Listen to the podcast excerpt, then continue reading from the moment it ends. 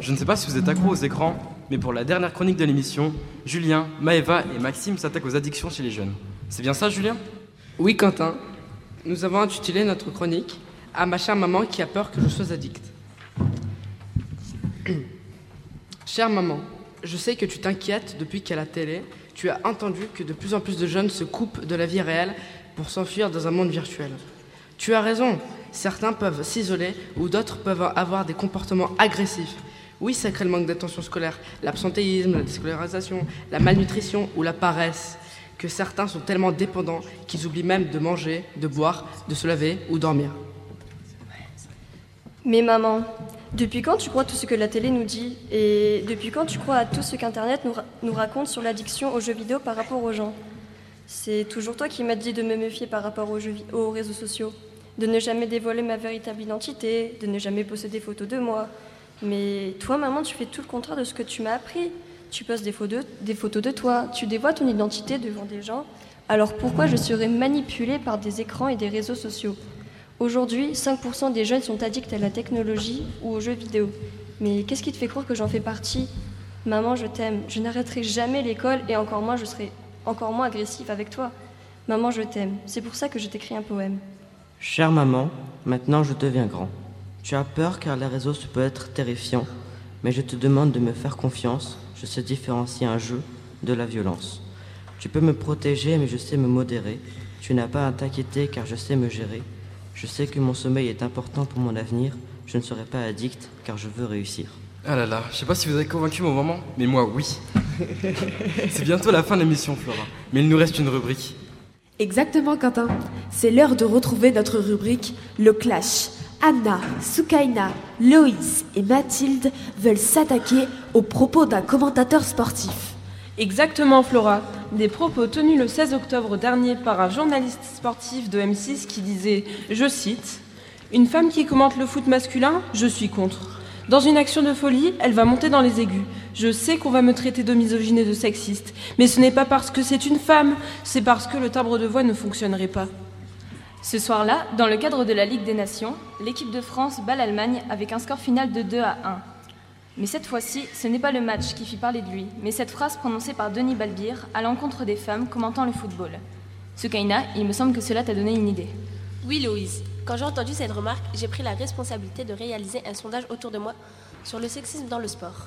Et alors, quels sont les résultats de ton sondage? Eh bien, sur un panel de 100 personnes, 82 personnes ont affirmé que le sexisme était encore présent dans le sport et 18 personnes pensent l'inverse. Ces chiffres nous montrent que dans la société d'aujourd'hui, les inégalités hommes-femmes existent de manière forte et même dans le monde du sport.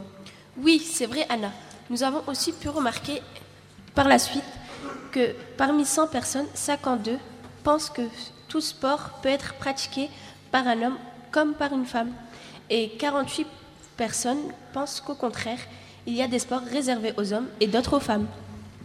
Parmi les personnes défavorables au sport commun, la plupart estiment que les sports réservés aux garçons sont le foot, la boxe et le rugby, et ceux réservés aux femmes sont plutôt la danse, la natation et la gymnastique. Pour nous, tous les hommes et femmes devraient vivre avec les mêmes droits, qu'une fille souhaite devenir footballeuse ou qu'un garçon veuille devenir danseur. Et nous espérons de tout cœur qu'un jour, les mentalités changeront et que tous les hommes avec un grand H seront égaux. Merci beaucoup les filles. Je suis tout à fait d'accord avec vous quand même. C'est affolant, on est en, deux- on est en 2018, on entend, encore des choses comme ça. Malheureusement, Quentin, je t'annonce quelque chose de très grave. Radio Braque, c'est bientôt fini. Comment nos auditrices et nos auditeurs peuvent-ils faire s'ils veulent nous réécouter? Pour ça, Flora, rien de plus simple. D'abord, ils peuvent écouter leur radio associative préférée, Radio Boomerang, sur le 89.7 FM. Parce que notre radio partenaire rediffusera prochainement l'émission, mais ils peuvent aussi se rendre sur Lucisphère, la web radio du collège. Oui, mais attention, notre adresse a changé. Lucisphère est hébergée sur un audioblog, Arte Radio. Arte Radio a changé récemment la configuration de tous leurs audioblogs, et donc celle de Lucisphère également. Donc, comment on fait aujourd'hui pour s'y rendre sur Lucisphère? C'est très simple.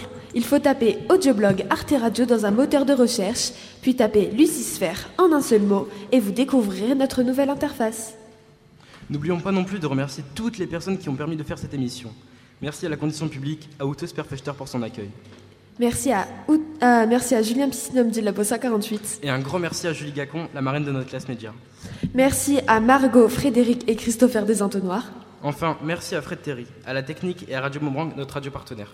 Alors, on est, on est allé un peu vite en besogne parce que on n'a pas tout à fait fini l'émission. Notre, euh, la marraine de l'ém- de l'émission des classes médias, Julie Gacon, est revenue sur le plateau. Et moi, j'aurais envie de lui poser une question. C'est euh, qu'avez-vous pensé de cette euh, émission, de la manière dont les élèves euh, de troisième média l'ont animée, préparée Quelle réaction ça suscite chez vous? J'ai pris plein de notes. Oui, je, pourrais vous faire un, je pourrais vous faire un débrief, comme on dit, détaillé tout à l'heure. Je suis impressionnée. C'est très intéressant d'entendre ce qui vous intéresse. Et moi, j'aurais plein de questions à vous poser tout à l'heure sur pourquoi ça vous intéresse la théorie du genre, pourquoi ça vous intéresse le sexisme dans le foot, pourquoi ça vous intéresse la politique, pourquoi ça vous intéresse euh, de savoir pourquoi Stromae euh, euh, a voulu réinventer entre guillemets Carmen et tout. Je trouve ça passionnant. Franchement, c'est presque, enfin, je sur plein de choses que j'ai entendues, j'ai été très surprise. On- je trouve que la radio, ce qui est magique dans la radio, c'est tout sauf les lieux communs. Et j'ai pas entendu de lieux communs. C'était vraiment très personnel ce que vous avez dit. J'ai trouvé ça, voilà, très très chouette. Et par ailleurs, mention spéciale aussi pour les reportages qui sont très bien montés parce que c'est difficile de faire un reportage qui soit pas toujours redondant ou c'est un peu dans le montage c'est très fin c'est très vraiment très très chouette Et j'ai vraiment plein de questions à vous poser pour après si vous voulez bien Eh bien, on fera un débriefing cet après-midi, mais peut-être, euh, Flora et Quentin, est-ce que vous avez euh, euh, une réaction euh, à chaud Ouais, j'ai quelques questions à vous poser si ça vous dérange pas. ah ben non Euh, je pense que, comme je l'ai dit tout à l'heure, aujourd'hui on a fait des super belles rencontres. Et je, je me suis demandé quelque chose. Est-ce que vous avez, durant toute votre carrière, je sais qu'elle n'est pas terminée, mais de ce que vous avez fait, est-ce qu'il y a des rencontres qui vous ont marqué? Ouais, beaucoup. Euh, si vous voulez quelques histoires, je peux vous en raconter plein parce que c'était très particulier euh, euh, de, de sillonner la France pendant quatre ans à raison de une destination par semaine, donc vivre dans les trains, les hôtels et être au plus près quand même, dormir parfois chez aussi chez ceux qui nous qui nous accueillaient. Et on a rencontré, moi pour moi la rencontre qui restera la plus marquante, je pense, c'est celle d'un monsieur qui s'appelait Roland. Euh, je voulais faire une émission sur les néo-ruraux, ceux qui ont décidé un jour, des urbains qui ont décidé un jour de s'installer à la campagne. Et bon, c'est facile de toujours trouver. Il y a souvent des portraits des néo-ruraux qui euh, font du fromage de chèvre, euh, qui sont heureux dans leur cabane au fond des bois et qui. ont- Et là, en fait, j'avais trouvé un couple de néo-ruraux qui était pas du tout comme ça, qui était plutôt. vous parliez tout à l'heure de la différence entre la droite et la gauche. C'était plutôt des gens de droite qui très misanthropes, qui voulaient juste voir plus personne et qui s'étaient euh, reclus dans une magnifique maison euh, très très vieille qu'ils avaient retapé toute leur vie. Ils étaient installés là en 78 dans les Cévennes, qui est une région très dure, euh, très froide l'hiver, très chaude l'été, quelque chose de très dur. Et toute leur vie, ils ont essayé de faire vi- vivre cette maison, d'en vivre aussi, de cultiver des oignons, ça n'a pas marché, de construire, de faire des, euh, de, de construire notamment. Ils avaient essayé de faire un golf. On leur avait dit avec votre terrain, il faut faire un golf. Alors ils avaient Roland avait passé deux ans à construire un golf, à trouver de l'eau. Enfin, ça avait été tout un. Et un jour, des sangliers sont venus tout défoncer. Et ils ont toujours pensé que c'était leurs voisins qui avaient envoyé les sangliers parce que pour se venger en fait, parce qu'ils voyaient la, euh, ils voyaient ces- ce couple euh, reclus qui partageait pas la vie du village, qui venait pas au bistrot partager des euh, des verres. Et aujourd'hui, d'ailleurs, Roland et Anne-Marie, quand on les avait rencontrés, disaient que sans doute ça avait été une erreur de pas faire ça.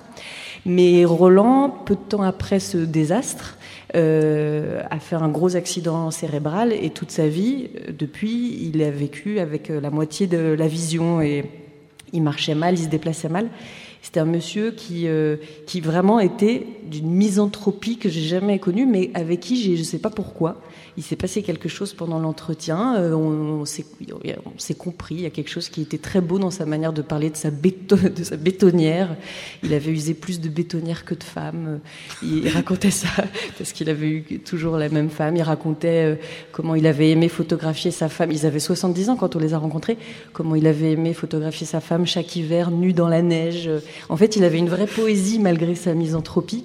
Et puis on l'a rencontré, il s'est passé quelque chose, et on l'a revu, j'étais toujours avec mon collègue Yvon. On a passé trois jours avec eux, même après on est revenu cinq, c'était j'ai partagé des vrais moments. Et puis euh, un jour je suis partie et le lendemain il s'est tiré une balle dans le cœur.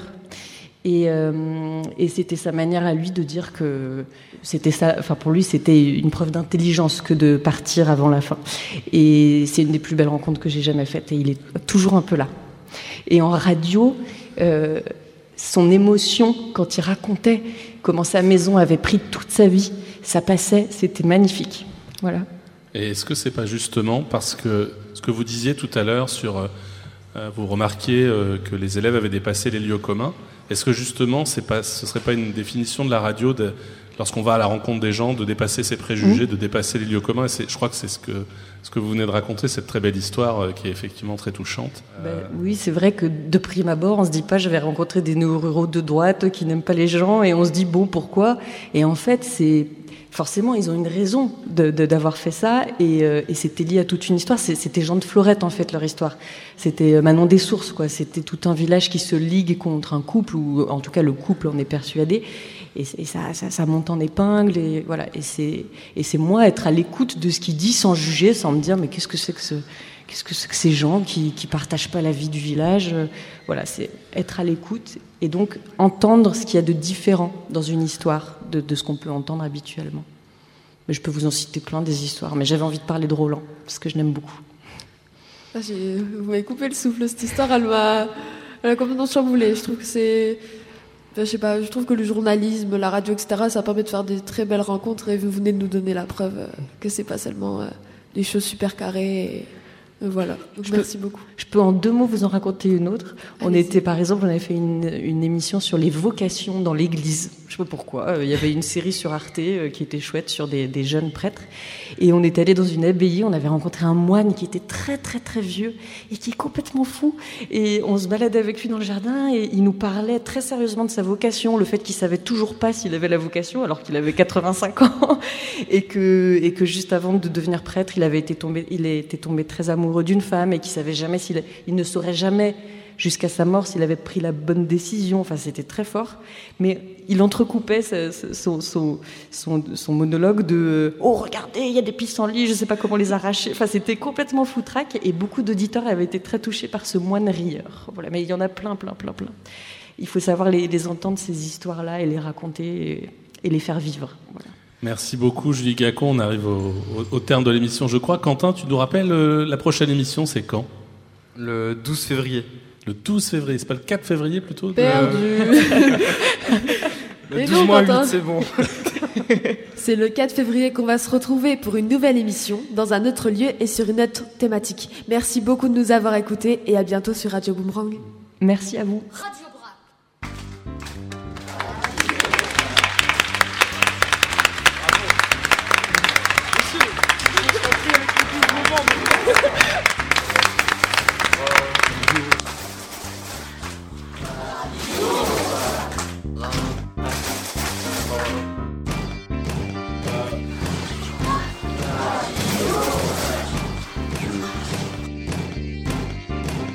anúncio que. Destino!